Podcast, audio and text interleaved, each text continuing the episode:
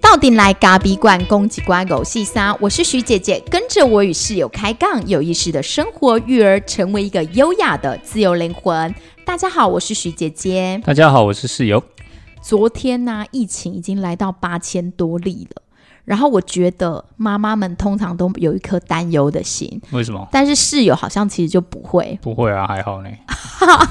为什么你放的很松 啊？不然你要怎么样？因为也取消十连制了。对啊，因为你看整个社会的氛围，它其实虽然很虽然很多例嘛，可是我觉得大家其实已经与它共生的这种迹象是存在的，所以嗯。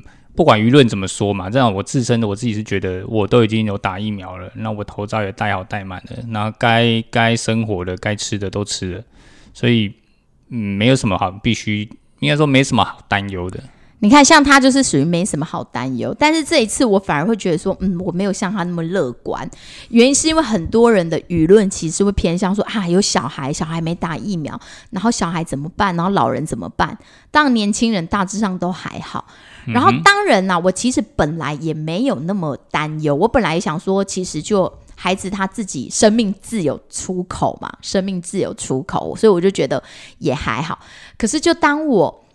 昨天晚上啊，我就觉得说，哎，我刚好就大家不是很喜欢在晚上孩子睡了之后就划一下社群软体嘛？那我就划一下社群软体，然后就看到一个新闻，就是什么，因为俄罗斯跟那个乌克兰还在打嘛，对，然后就说有一个新闻，它的标题就很耸动，就像我们以前在写新闻，然后就写说。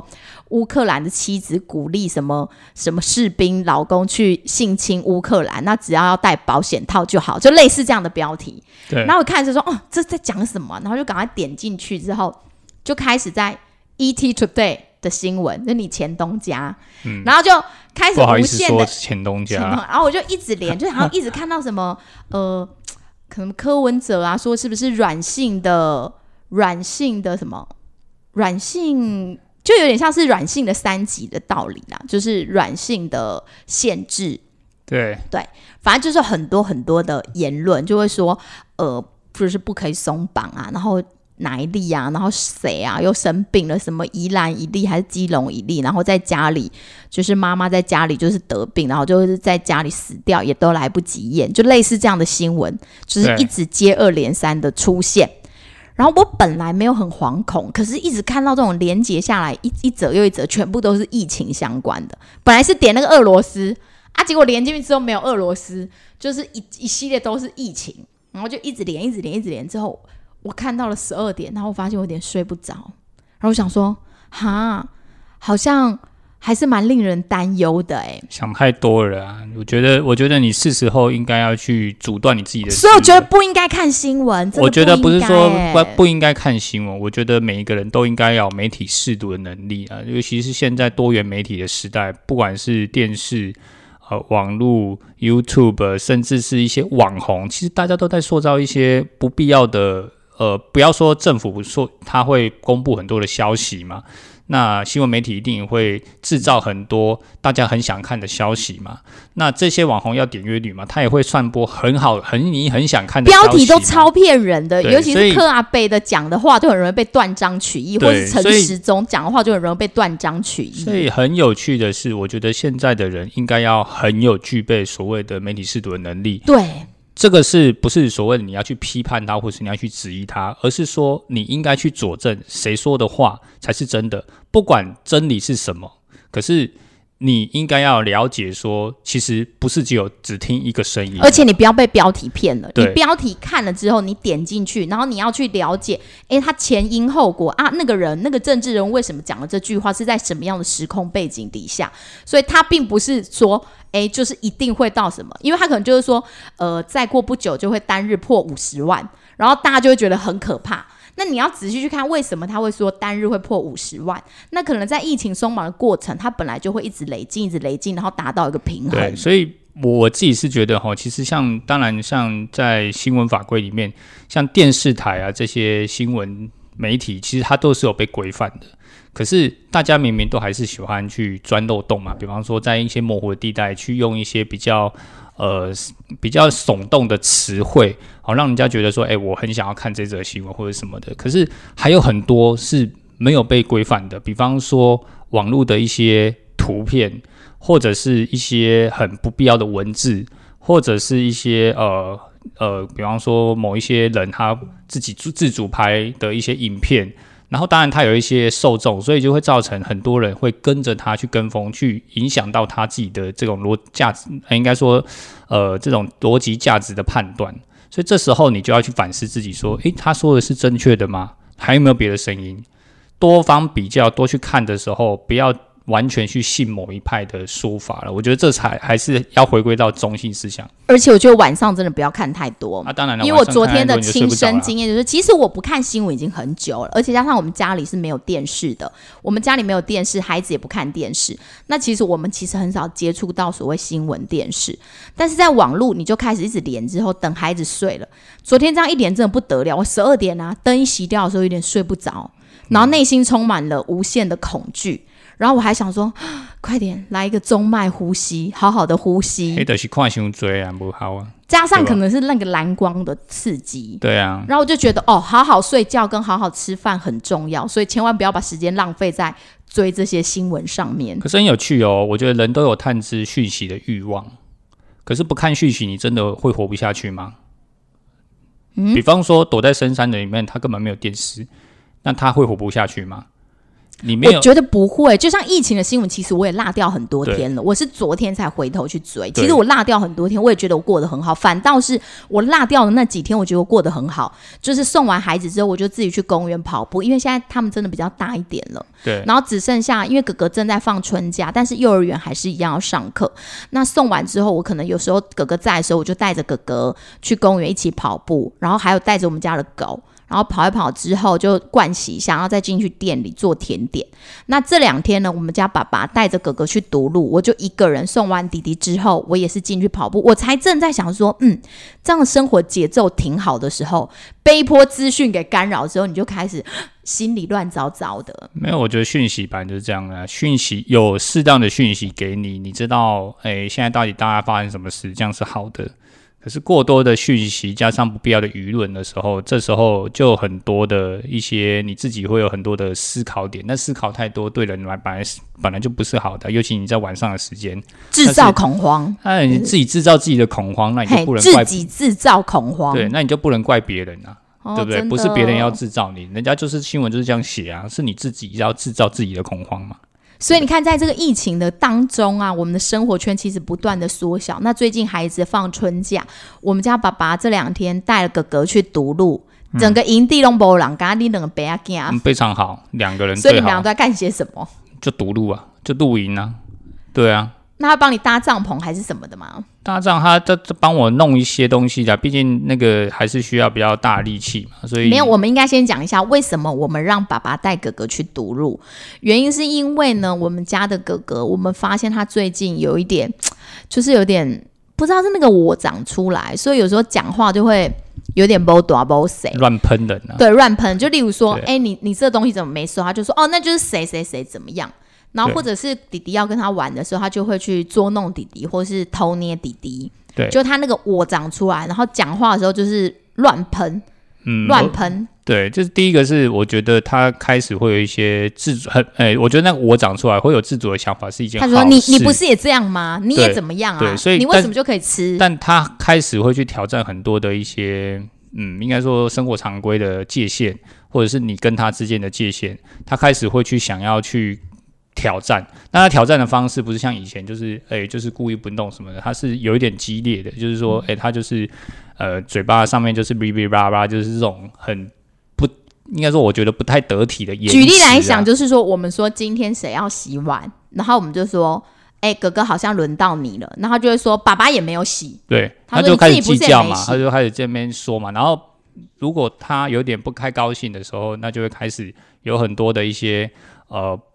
就是那种那种言辞吼，那让你觉得很生气那种状态。嗯，而且他现在正在家里，因为他正在楼下写春假作业，我们跟他说，因为我们要录音，所以请他在楼下。早上我们有先陪他做了一些，呃，要洗一些笔袋啊等等的东西。那现在他正在外面，所以他随时有可能就是会冲进来。嗯，对，所以我们随时有可能会中断话题。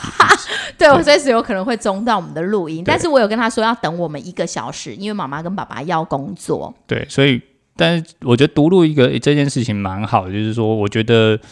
嗯，是时候让他知道，所谓呃，就是我们其实是会很关心他的，然后我们也希望我们是用我们自己的行动，然后带着他去做一些，比方说就是独处的时间。嗯，那因为平常我们其实就是一家人在一起嘛，那一家人虽然说一家人是独处，可是毕竟他还是一个个体，所以我觉得我们应该要分开去创造。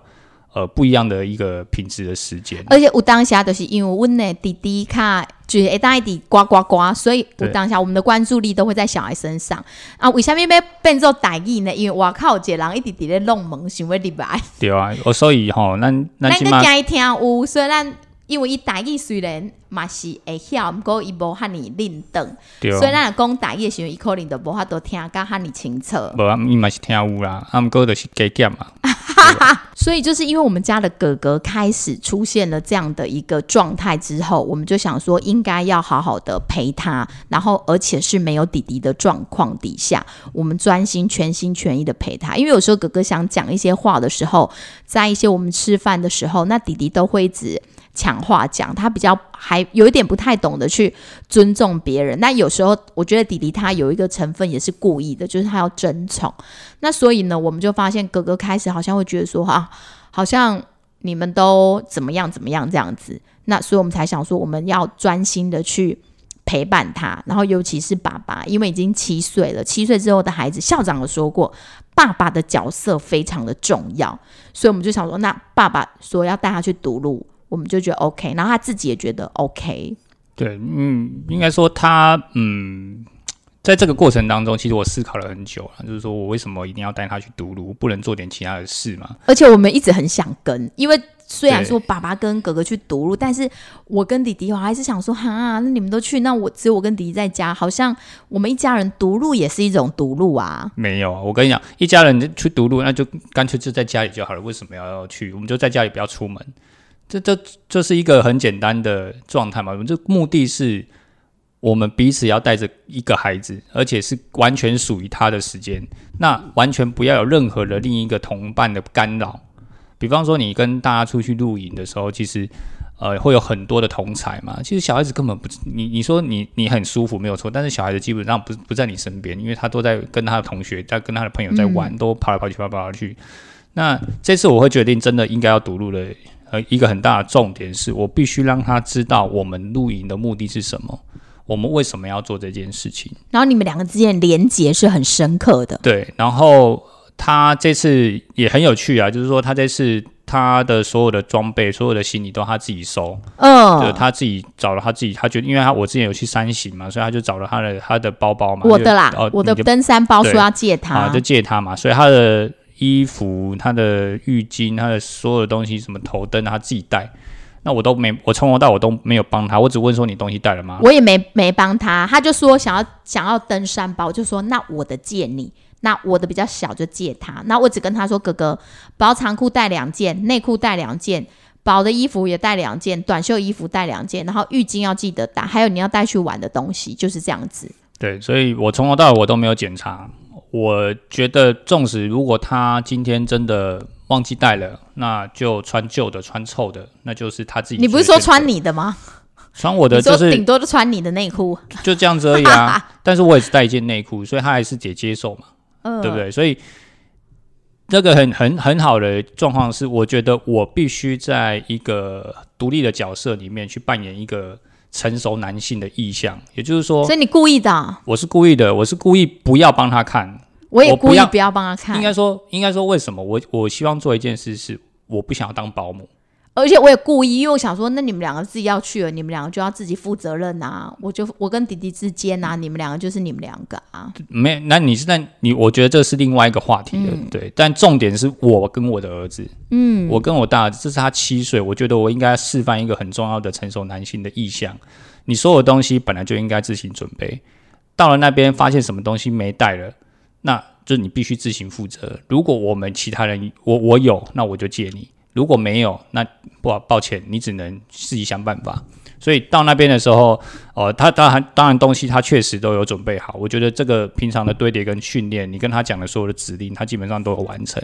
然后呢，去到那边的时候，我们他他洗完的洗完澡嘛，好，然后衣服就抽衣服嘛，所以我就说，那你你的臭衣服要自己收进去，然后他就真的要把它塞进去哦。我说，那你干净衣服跟臭衣服不用分开嘛？他就想一想，那怎么办？我说：“那你要去找一个袋子啊，然后刚好旁边有一个，我我我有我有带一个小袋子。我说这个借你，下次你自己要记得带东西的时候一定要带一到两个小的塑胶袋啊，小的塑胶袋可以装就是换洗的衣服或者是湿掉的衣服，好，然后就放进去。然后他他就问我说：那你们去山上的时候怎么办？我说那要带很多个啊，所以每一个东西都要装在一个袋子里面啊。”这样才能确保每一个东西是第一是干净的，跟脏的不会混在一起，湿的跟干的不会混在一起嘛。他对山形一直都有一种憧憬，对，所以等于说你只要讲跟山形有关的东西，他都会很有兴趣。对，啊，这是这是我觉得这是利用运用他对于这件事很有兴趣，你刚好借着这个机会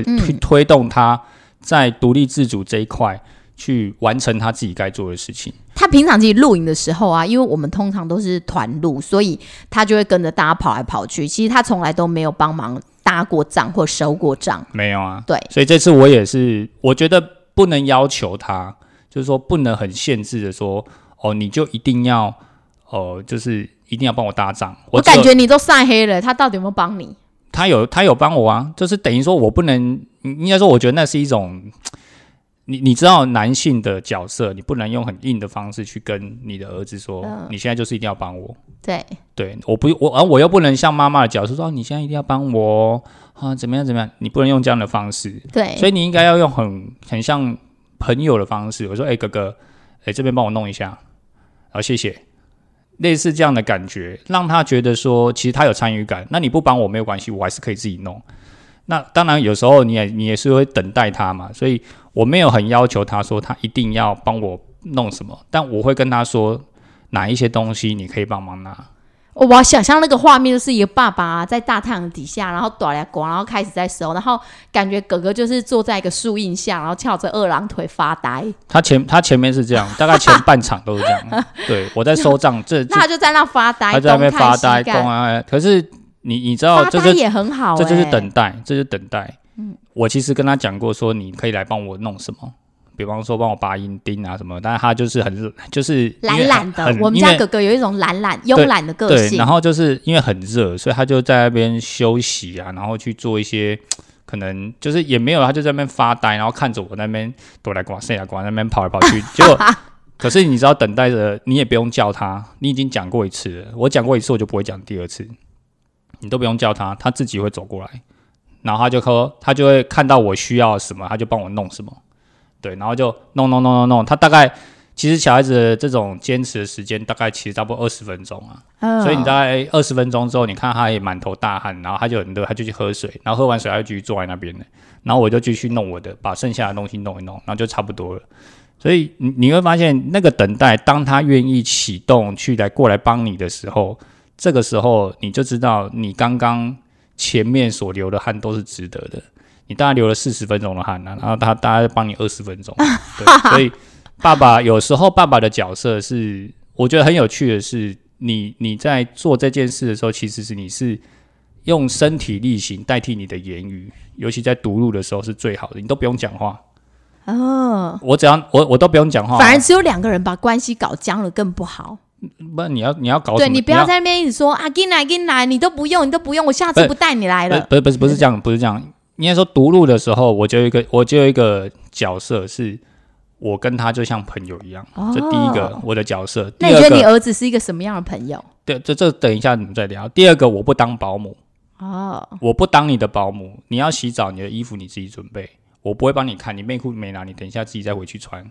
对我只带我只带我的东西跟我的那个沐浴沐浴乳，就这样简单。所以说你不当保姆，然后不当保姆第一怎样？第一你说什么我不我就不当保姆，你所有东西你自己准备啊。？OK，对，然后我不当保姆嘛。第三，我需要帮忙的时候，你愿意帮我，那你就帮我；你不愿意帮我也没有关系，我就继续做我自己的。反正平常也是你在弄的。对，对。那但是我很大的重点是我必须让他看到我在做，然后我可能有需要帮忙，然后我会邀请他过来。他有看到你流汗了，哦，拜托消罗啊，要不？他看到你流汗了。对啊，然后就就这样嘛。我所以整个过程，我觉得读录最大的心得是你跟你的孩子其实是很亲近的啊、那你跟他玩一些什么？因为他毕竟才一年级，七岁而已。他就打羽球啊，他就喜哦，欢打羽球。你们带了羽毛球，带了羽毛球，带了足球，然后带了画画的笔，带了画画的啊、因为他要写工作本，所以有一段时间也陪他写工作本。对啊，然后就他带了魔术神，他有变吗？魔术神没有、欸，他没拿但是我觉得他他自己其实他自己可以很去发现很多的很多的东西啊，比方说他这次因为有点蚊香嘛，所以那个阿姨就拿了两只蚊两只很大只的蚊香，他就开始在那边玩。玩超久了，大概一个多小时。你不是说你一开始不让他玩，因为觉得一开始我觉得有点危险啊，因为而且他怕触到他的帐篷。对啊，因为他离帐篷很近，他放在的位置，然后我就说好，那你把我我后来开始有点担心，后来我就想说啊，算了，你要玩就让你去玩，我就把他拉到一个比较稍微空旷一点的位置，然后我们自己有带几个小小条的蚊香，然后就自己在那边点 点点点点到隔天，点一个小时啊，他他回来好像有隐约说他有玩蚊香，对，我在那边至少玩了一两，应该有一个半小时以上，所以他在干什自己在？把蚊。香干什么没？有，他就是把蚊香，把一个没有完全没有点燃的蚊香，然后放到已经点燃的蚊香上面，然后试着把没有点燃的蚊香点燃，哦，就这样，就是这个游戏。然后点燃他就很开心，然后就换另外一个再继续点。然后有时候失，有时候没有了，他就他就自己想办法嘛，就这样。那你有问他这过程当中就是有什么乐趣吗？嗯，你不能这样问他有没有什么乐趣。我后来我我隔天的时候，他还是他还是有，因为我还是有点蚊香，所以他还是继续玩嘛。然后我就问他说，我就突然灵机一动，我就想说，嗯，那我问他说，你从这边获得什么？我就目的是这个，所以我就问他说，哥哥啊，你怎么点蚊香的？你你我说你怎么把它点过去的？然后他就说，他就这样子，就是把它靠着啊，两个粘着啊，然后它就会它就会点燃了、那我说，那它为什么会点燃？他说：“哦，因为它很热啊，所以它够它的热量会传到那边去啊。”我说：“哦，那怎么样加速呢？”他说：“用他，他就他就说，那你用嘴，他就说用嘴巴吹哦，他吹到脸脸红脸红气喘，然后他就是一直吹，一直吹，然后那个火不是越越越旺嘛，然后就会燃过去。对哦，所以他从他从其实从很有趣，你不需要跟他讲学理，可是他从中已经学到所谓的热传导，对啊。然后还有要有风，要有风，对啊，就是他说要吹，他说吹越大力的话就吹越快。对对，就越快啊。所以他已经学到了所谓的，就是就是风可，就是风可以让火变大嘛，哦，然后热会传到传递到另外一边去嘛，OK，就是热传导的原理嘛。所以你根本不用跟他讲，他自己玩玩超久的。他今天早上吃早饭时候，还有跟我分享说，他在录影的时候有看到猫咪在打架，就说有好几只，有橘猫、黑白猫，对啊，那边然后有一只有项圈，然后其他没有，然后哪一个颜色的比较凶这样子。对啊，所以啊，真的我觉得蛮好玩的，就让他享受一种极致的无聊跟孤独。但因为我觉得毕竟一年级啊，所以他其实还是会想要依偎在我的旁边嘛。哦我都跟他说哈，啊，你可以自己，营反正营区都没人，你可以自己出去看一看啊。比方说，哎、另外一边另外一个区块有什么，你可以自己去探险嘛。然后他就他就不太愿意嘛，所以他就觉得说，呃，好像好像就是那种，就是不太敢出去的那种感觉嘛。所以我我只能就是说，哦，我带他去整个营区绕一绕，走一圈啊，然后让他看看有无为不为啊，然后有什么他们就是有一些新的工程在盖啊，然后我们在那边看啊，对啊，走一走 OK，晃一晃。所以我来帮大家整理一下，就是我们为什么这次要让爸爸带哥哥去读路，主要就是因为，哎，看到哥哥有一些那个我长出来，有点像是校长之前在节目中讲那种九岁的什么 Rubicon 的那个状态。就是前期啊、对，有一种前期那种嗯开始一种波多波水，就是你看到家里的小孩开始应出应急波多波水，然后叫伊做这一不爱走，然后就是理由一大堆，理由背啊呢。对，李有贝，对，所以就想说，哎，那好好的陪伴他，让爸爸这个男性的角色呢出来，然后去带着他去。那他也蛮愿意的，因为他没有独路过，加上其实父子之间原本的感情就是蛮亲密的，所以他也没有。他没有抗拒，反而他很想要，因为我也跟他说，哦，我跟弟弟好无聊，也想去。他就说，呃，下次再带你们去。我说哈，然后他，因为我们家哥哥其实心蛮软的，他有时候会想说，到底要不要让妈妈跟弟弟跟？然后他就说，可是我不想要弟弟耶，他就有隐约透露这样，我就知道说，其实他很需要独享爸爸或妈妈的爱。那我就他就说他没有独路过，那下次再带我们。那我就想说，好吧，既然他好像也准备好跟爸爸独路了。对，那就让他们去。那在这过程当中，就是父亲陪伴他嘛，让他这样子听着青蛙的叫声。哎，你昨天青蛙叫声叫的很好，你叫一下。没有，整晚都听着青蛙声。真的，青蛙。这样是这样吗？然后 就这样啊，他就 就是一直叫我整晚听的，因为真的都没人，真的都没有人，只有我，只有一张，就我们。所以我觉得录影个录反倒是平日更舒服，因为假日真的是整个营区都是人，然后有时候都帐跟帐之间都会互相影响，对啊，所以。所以其实我这次自己读录完之后，我发现其实我觉得这种感觉蛮好的。你以后春夏秋冬四季假全部都来去读录一次，我觉得就期待啦，期待可以。对啊，就是说你我我觉得这样子的一个这种感觉是属于你跟你的孩子之间的一个很亲密的情感。嗯，对，那没有真的没有其他人了。我们走出去，我跟你讲啊，那阿姨只差说你没有去给我全部草皮踩一遍而已。真的是随便你，你要怎么躺在地上滚，你要怎么弄都。我甚至昨天在收账的时候，我是疼不疼？所以我觉得大自然在独享的时候，其实是非常非常的可贵跟难得的一个那个整个一个情境。你看你平常营地就贼狼哎，对啊，然后就贼狼，然后人来人往，然后厕所可能也不是很干净啊，这样子的状态其实不太一样。完全冰箱也是爆满，都挤满了食物。完完，我觉得那种感觉是完全不一样的，就是说你可以很自由自在的。去做你想要做的事情，而且是真正感受到大自然，而不是去到了山上又是感受人，就是挤满了人，每一个人只有几平方。确，我觉得确实啊，有这种就是像去野营的感觉，就真的只有你一个，你们家那个好像才真的能感受到大自然的感觉。所以你就我就拿了早上，因为帐篷里面因为是向东嘛，然后刚好会晒到，所以早上太阳就开始晒到你的帐篷，所以有一点热，我就拉到把我的那个椅子。拉到另外一边树荫底下，哦，好凉哦，坐在那边看书。哇，讲的我心痒痒。我们去年呃暑假也有整家人去堵路，可是那时候因为选到了一个鬼门开，所以回来之后弟弟有点就是不太安定。所以，我们今年暑假也可以再去读路，但是请不要在鬼门开的时候去，好吗？天地之间的灵，我还是觉得有小孩之后，我蛮相信的。我觉得就是尊重啊，彼此尊重嘛。我是没那么，我是没有那么那个觉得一定要怎么样或者不能怎么样。但是就是如果有机会，那我们就不一样。对，有机会我们就不要。但是独路真的很好，我觉得跟孩子独路真的是蛮好的。所以这一集我们是在讲独路吗？独路就是品质。真正陪伴孩子，可是因为像你跟哥哥不在的时候，我就带着弟弟，嗯，因为弟弟本来也很想跟嘛，啊，他又要上学，那我就跟他说，那妈妈带你去吃大餐，那我就带他去找朋友玩，然后吃吃披萨，对，然后他就也玩的很开心，而且我是因为我没有车子可以开，所以我等于是骑我们家室友的摩托车载他。对，就载他四处去，然后到晚上回家之后，因为最近啊，我们在练习。感恩这件事情，那原因呢？是因为我们有一本故事书叫做《感恩之门》，嗯，那他们两个很喜欢听这一本《感恩之门》。那这个《感恩之门》基本上就是在讲一个感恩节，然后那个女主人呢，本来要在家准备感恩节的大餐，后来呢，她不小心把它烤焦了，那就没得吃了。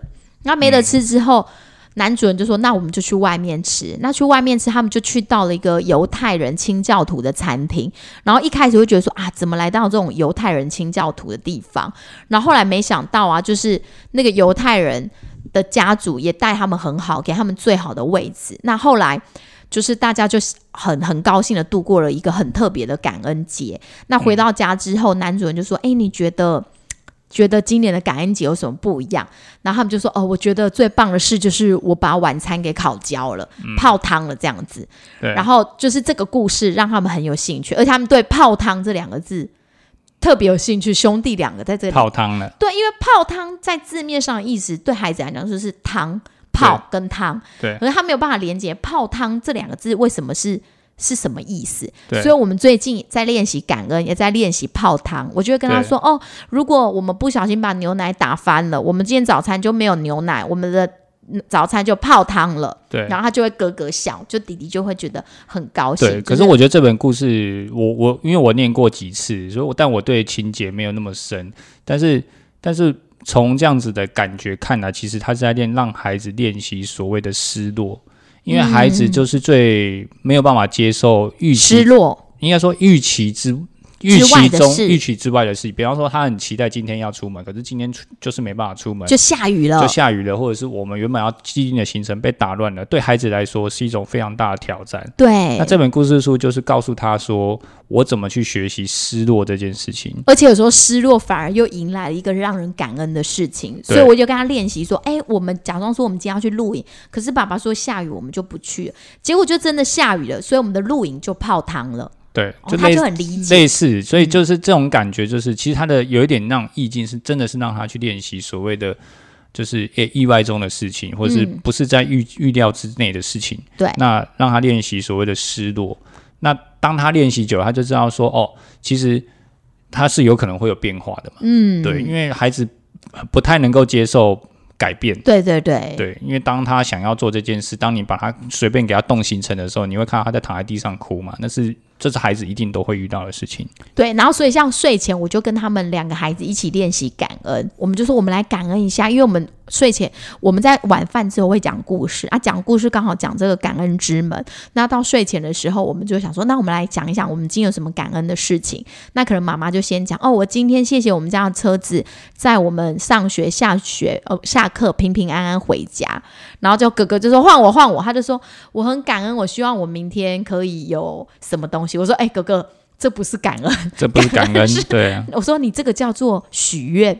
对我们感恩是说我们今天有什么感恩的事，例如说我很感恩今天爸爸煮了饭，就是晚餐煮给我们吃，然后他们就开始慢慢理解哦，原来感恩的意思是这样子。对，嗯所以我觉得这本书就是也很好，我觉得它蛮好，就是教孩子怎么感恩嘛。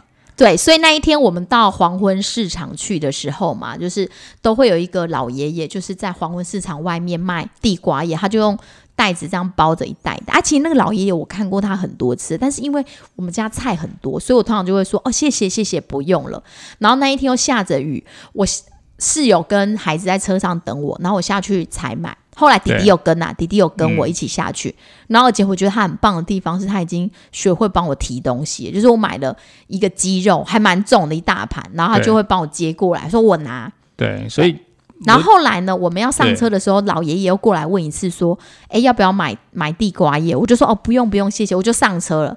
结果室友就跟我说：“我看那个老爷爷在停车场已经问好几个人了，都是都没有人跟他买，你下去跟他买一包。”然后就说：“哦，是哦，好，那我就下去买了一包地瓜叶。”然后我们回来再煮这包地瓜叶，他们就问我说：“妈妈，为什么你要去买那个菜？”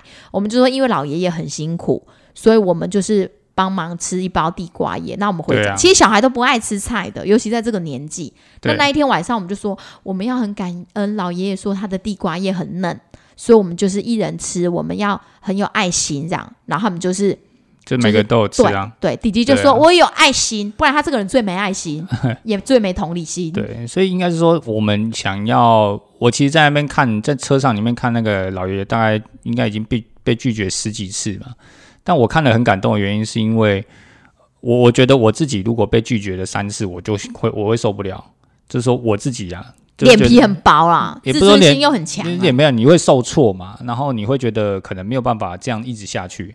可是这个老爷爷他就是拿着菜，然后就是到处问，然后只要进黄昏市场停车人他就问，只要经过人他就问，只要反正只要任何人有机会。而且他还问过我两次，对甚至我下车也问，上车也对，问。甚至问过了，他还是继续问，所以我都觉得，那你何不跟他买一包？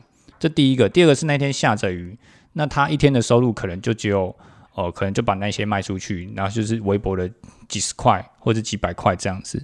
那我们有能力可以，还有能力工作，还有能力赚钱，那你跟他买一包，可以帮助他，他今天可能可以早点下班，那我们就这样做啊？为什么不要这样做？所以我就觉得，人家都问你第二次了，然后然后还是我们就跟人家买一包，真的，对，这是一种，我觉得这是一种希望，这个这个不是不是把钱捐献给他嘛，而是说让他是一个循环，而且是正确的去让这个这个钱去使用在正确的地方。那同时也可以帮助到他，然后我们也获得我们要吃的。哎，我觉得这其实很不像你。我记得以前我们在大陆的时候，常常遇到那种有点像是那种，就是那种有点像丐帮还是什么的，哎，骗狼哎呀。然后我每次都说，哎，他看起来很可怜，我就想要捐钱给他。然后室友通常都会跟我说，哎，他就说那个骗人的。我就说，可是我觉得他就是很可怜这样啊。然后他就会很当机立断的，就是说 no。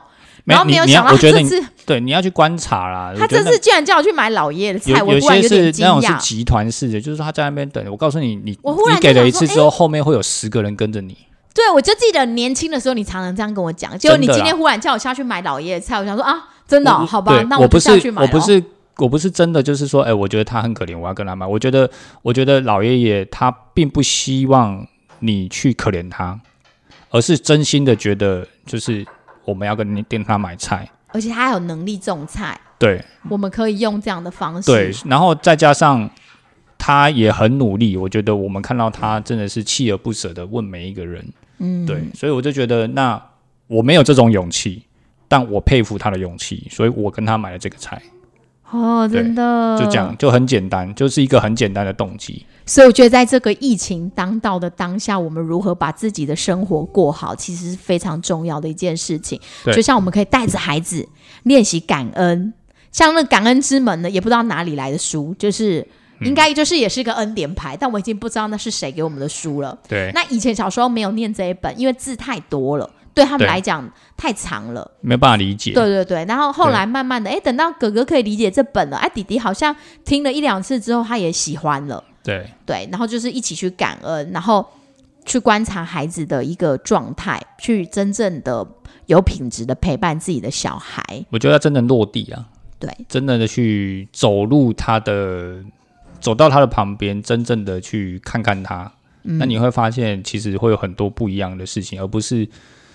爸妈在用自己的高呃用自己的我来看孩子，其实是不对的。对对，就是你站在你自己的角度去看孩子，其实是不对的。你应该要走到他旁边，好好的看看他现在真正需要是什么。我觉得这是我读入最大的心得。而且呢，就是在这个状态下，我们要适时的停机，就是不要一直划那个社群软体跟新闻，嗯，就会让自己增加自己的焦虑感。然后可以把时间留在留在一些居家照顾，因为像我我们现在疫情啊，有时候店里就是时而多人，时而少人，所以其实是不太不太稳定的一个状态下。我觉得就是人流人流的部分，对，因为。这种本来就是很正常啊，出货出货当然是固定，就是都很稳定。但是人流现场的人流就是时而有人，时而没流，我们就会把时间放在去照顾自己的空间，因为我觉得在照顾空间也像是照顾自己一样。对，所以其实有很多事可以做啦。对，就是嗯，但就不要一直滑，一直滑就很累啊，还一直滑很累，就会像我一样滑一滑之后困没起。对，那隔天就更累了。嗯，好，OK，最后送给大家一句话。哎呀，对了，疫情还可以多泡咖啡，好吗？啊，当然要泡咖啡，泡咖啡很重要。现在净配方又出来了，对，所以就是疫情又来了，我们又让大家有一个净配方，然后还有冰砖，因为夏天到了，咖啡砖真的很棒，所以记得大家把咖啡砖买起来。你刚刚那怕公狗了，我是没有很想推啊。对，这是反正我就是提供给大家一个。